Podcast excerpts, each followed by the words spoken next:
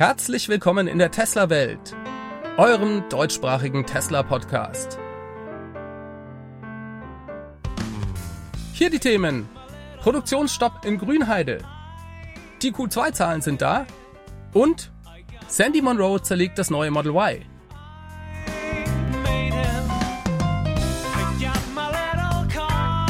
Mein Name ist David und dies ist die Folge 234.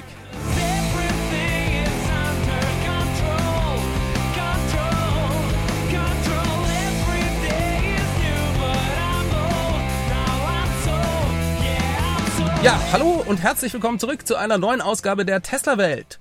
Ich bin derzeit im Urlaub und deswegen nehme ich diese Folge in meinem Auto auf. Ja, es ist schon wieder viel passiert. Wir reden über die News der Woche. Bei Tesla gibt es immer viel Drama, zumindest wenn man den offiziellen Mainstream-Medien glaubt. Die Bild-Zeitung, die titelte diese Woche Tesla Schock. Die Produktion in Grünheide steht still. Das stimmt wohl. Es gibt einen Produktionsstopp. Trotzdem steckt da eigentlich kein großes Drama dahinter. Danke an dieser Stelle nochmal an den Andreas, der mir diese Schlagzeile geschickt hat. Schauen wir uns einen Bericht dazu von RBB24 an. Die schreiben, ich zitiere, nach RBB-Informationen soll der Produktionsstopp am 11. Juli beginnen und bis einschließlich 22. Juli andauern. In dieser Zeit sollen die Autofabrik Produktionsabläufe optimiert und nachjustiert werden. Die Betriebspause sei schon länger geplant gewesen, hieß es. Zuvor hätten bereits mehrere Medien über die Pläne berichtet. Ja, es gab durchaus Gerüchte, dass Tesla im Q3, also im dritten Quartal, das ja jetzt gerade angefangen hat, die Produktion für zwei, drei Wochen mal stoppen wird. Da ging es aber eigentlich darum, dass sie eventuell da die 4680er Produktion mit in die Gesamtproduktionslinie integrieren. Jetzt wissen wir nicht genau, was Tesla hier gerade macht, aber wir können natürlich darüber spekulieren. Nachdem uns noch nichts bekannt ist, dass eventuell 4680er Zellen bereits in Berlin hergestellt werden, glaube ich auf keinen Fall, dass hier Tesla die 4680er Variante des Model Ys in die Produktion bereits heute schon mit einbauen kann. Jetzt ist es aber so, dass bei der Eröffnung der Fabrik, als ich ja auch vor Ort war und diese Pressetour mitgemacht habe, dort eine zweite Produktionslinie im Karosseriebereich aufgebaut wurde. Also nicht eine komplette Produktionslinie, sondern nur für den Zusammenbau der Karosserie. Und die stand eigentlich schon im Zusammenhang mit den neuen Batteriezellen. Damals, so hatte ich das verstanden, sollte dann quasi eine Karosserieproduktionslinie mit den alten 2170er Zellen und eine mit den neuen parallel laufen, die dann zusammen auf einer einzigen General Assembly landen und dort zusammengebaut werden. Dass Tesla vermutlich dann einen Produktionsstopp braucht, um diese zweite Produktionslinie quasi mit zu integrieren, das war schon wahrscheinlich und auch absehbar. Allerdings ist, wie gesagt, die 4680er Zellproduktion in Berlin-Grünheide noch nicht am Start und in Texas läuft die auch noch nicht so gut, dass da eventuell Zellen von den USA nach Deutschland verschifft werden könnten.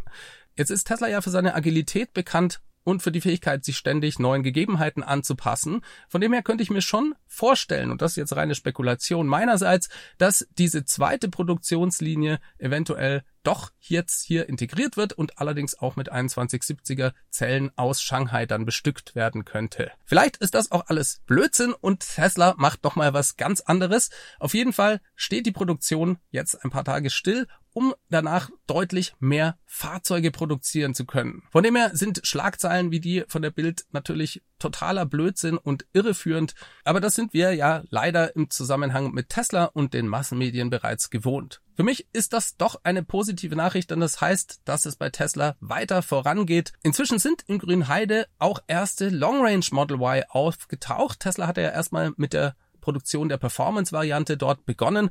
Tobi Lind, der wunderbare Drohnenvideos uns immer liefert, hat dies gefilmt. Zu erkennen sind die Fahrzeuge gut an den anderen Felgen und auch das werte ich als sehr positives Zeichen, dass in Grünheide die Sache doch schnell vorangeht. Gerüchteweise sollte Tesla hier zu Beginn des Julis eine dritte Schicht einführen und auch eine Erweiterung der Produktion von einer fünf Tage auf eine sechs Tage Woche sollte hier jetzt stattfinden. Ich weiß nicht, ob das tatsächlich passiert ist, aber auch das wäre ein massiver Ausbau der Produktion. Auch wenn das erstmal nicht so viel klingt, ist das richtig viel, wenn ihr mal über die Arbeitsstunden nachdenkt. Der kurze Ausfall, der durch den Produktionsstopp also entsteht, dürfte in 0, nichts wieder reingearbeitet sein und danach wird das Werk in Grünheide einfach deutlich mehr Fahrzeuge produzieren als vorher. Tesla hatte ja vor kurzem erst die 1000 Fahrzeuge pro Woche Marke übertroffen und das war, wie gesagt, noch mit zwei Schichten und an fünf Tagen Produktion in der Woche.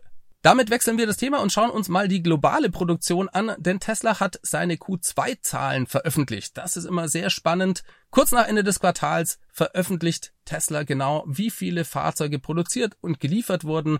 Das Finanzergebnis, das kommt dann noch. Am 20. Juli ist es soweit. Dort wird der Tesla Earnings Call stattfinden. Und dann liegt uns auch das finanzielle Ergebnis vor. Schauen wir uns die Zahlen kurz mal an. Tesla schrieb, im zweiten Quartal haben wir über 258.000 Fahrzeuge produziert und über 254.000 Fahrzeuge geliefert. Das Ganze trotz massiver Herausforderungen in der Lieferkette und auch trotz der Covid-Shutdowns in Shanghai. Das hat Tesla 100.000 Fahrzeuge Produktion gekostet. Das muss man nochmal sich auf der Zunge zergehen lassen. Ja, im Detail schauen wir auch nochmal drauf. Eigentlich interessiert uns nur die Produktion, denn Tesla kann jedes Fahrzeug, das sie bauen, verkaufen. Die Delivery-Zahlen sind also eigentlich nicht so interessant. 16.411 Model S und X wurden gebaut. Das ist ein verschwindend geringer Prozentsatz im Vergleich zu den 242.169 Model Y und Model 3, die gebaut wurden. Wie ist das Ergebnis einzuschätzen? Naja, Tesla trifft eigentlich genau die Erwartungen der Allgemeinheit.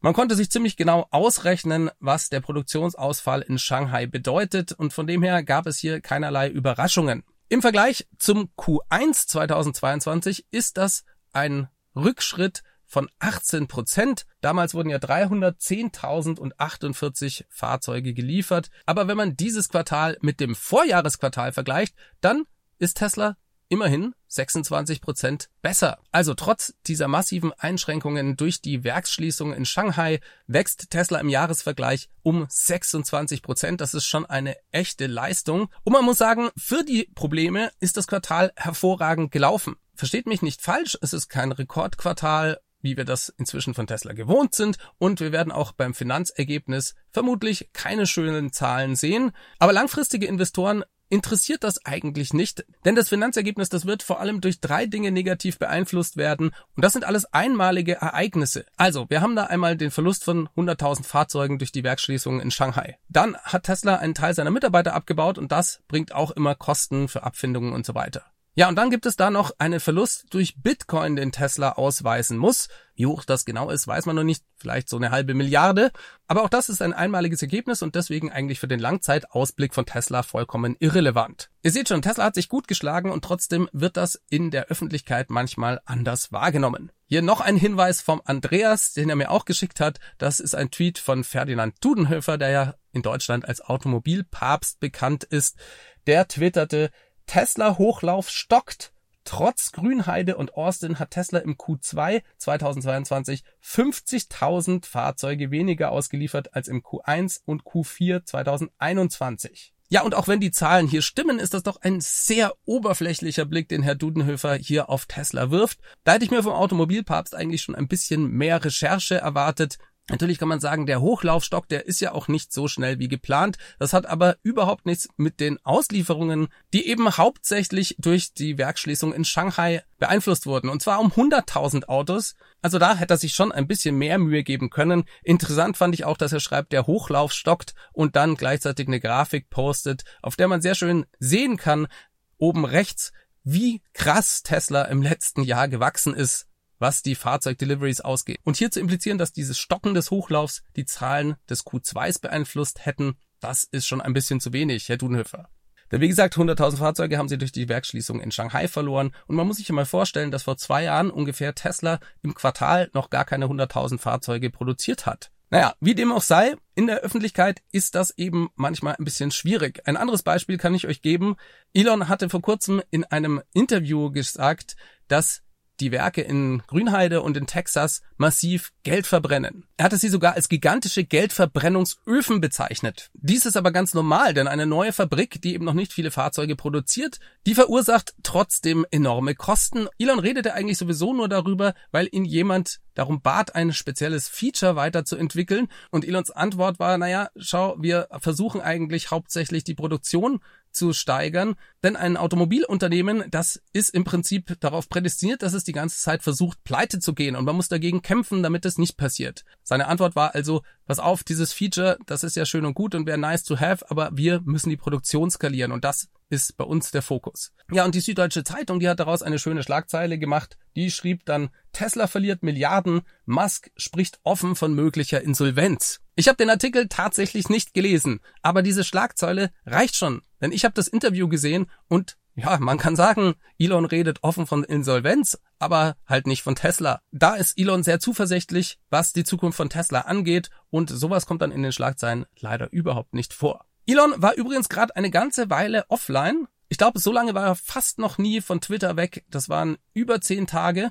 Er war wohl in Italien, hat dort unter anderem eine Privataudienz mit seinen Söhnen beim Papst gehabt. Und ich meine, er hat dort vermutlich auch seinen Geburtstag gefeiert und vielleicht war er sogar auch bei der Firma Idra. Die Firma Idra stellt ja die Druckgussmaschinen her für Tesla und die hatten ein Open House Event in den letzten Wochen und ich könnte mir vorstellen, dass wenn Elon in Italien ist, dass er dort auch mal zumindest vorbeigeschaut hat. Auch das nur Spekulation meinerseits. Wer ebenfalls in Italien bei der Firma Idra war, war Sandy Monroe.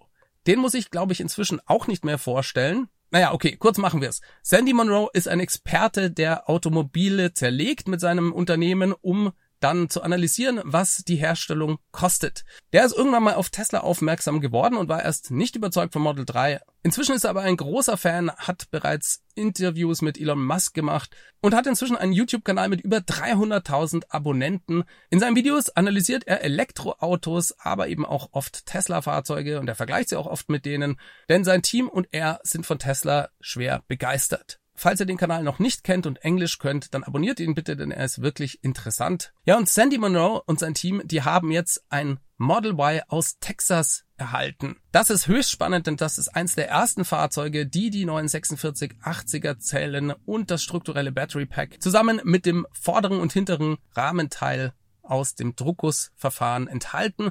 Und sie werden eine Serie von 7, 8, 9, 10 Videos einzig und allein rund um das strukturelle Battery Pack von Tesla machen. Das erste ist bereits rausgekommen und da haben sie das Pack erstmal aus dem Auto entfernt. Auch das schon höchst spannend zu sehen, denn hier gibt es eine kleine Revolution im Automobilbau, denn die Sitze im Fahrzeug und die Mittelkonsole, die ist direkt aufs Pack montiert. Die musste vorher immer schwierig von Roboterarmen durch die Seitentüren eingeführt werden ins Fahrzeug. Und nachdem das Battery Pack hier struktureller Teil der Karosserie ist und unten quasi nichts mehr ist, kann man von unten das Ganze einsetzen. Und das vereinfacht die Produktion massiv.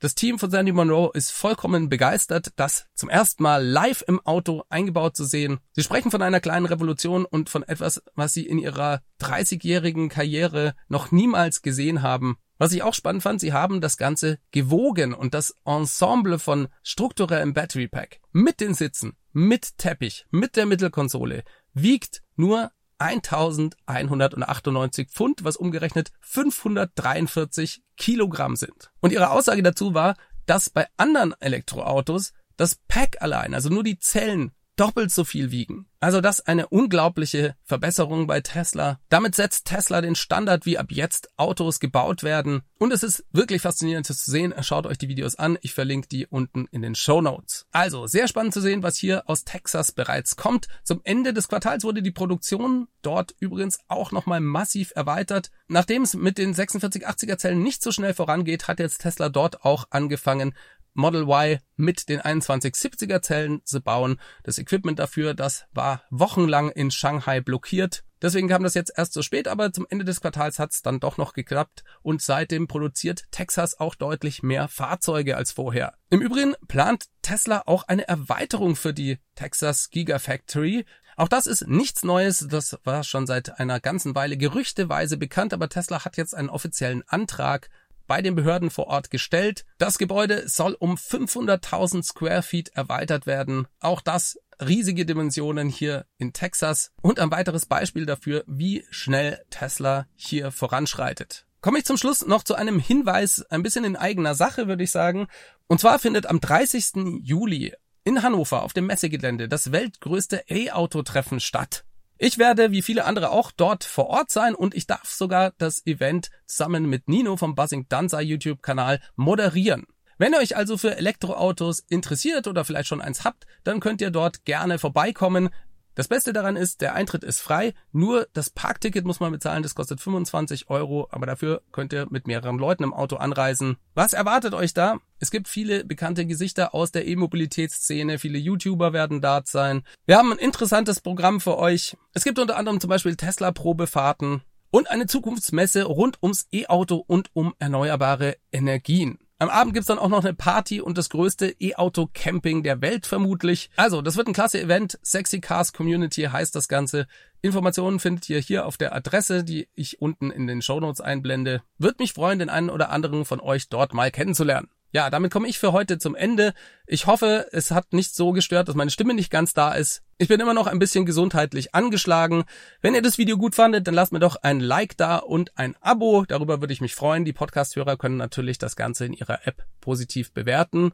Ja, damit wünsche ich euch was. Macht's ganz gut. Bis zum nächsten Mal. Ciao, ciao. Diese Sendung wurde freundlicherweise vom Tesla Owners Club Helvetia, dem jungen und initiativen Tesla Club aus der Schweiz und dem TFF, dem Tesla Fahrer und Freunde e.V. unterstützt. Beide Clubs sind die Herausgeber des T&E Magazins. Das Podcast Mastering kommt diese Woche vom Daniel.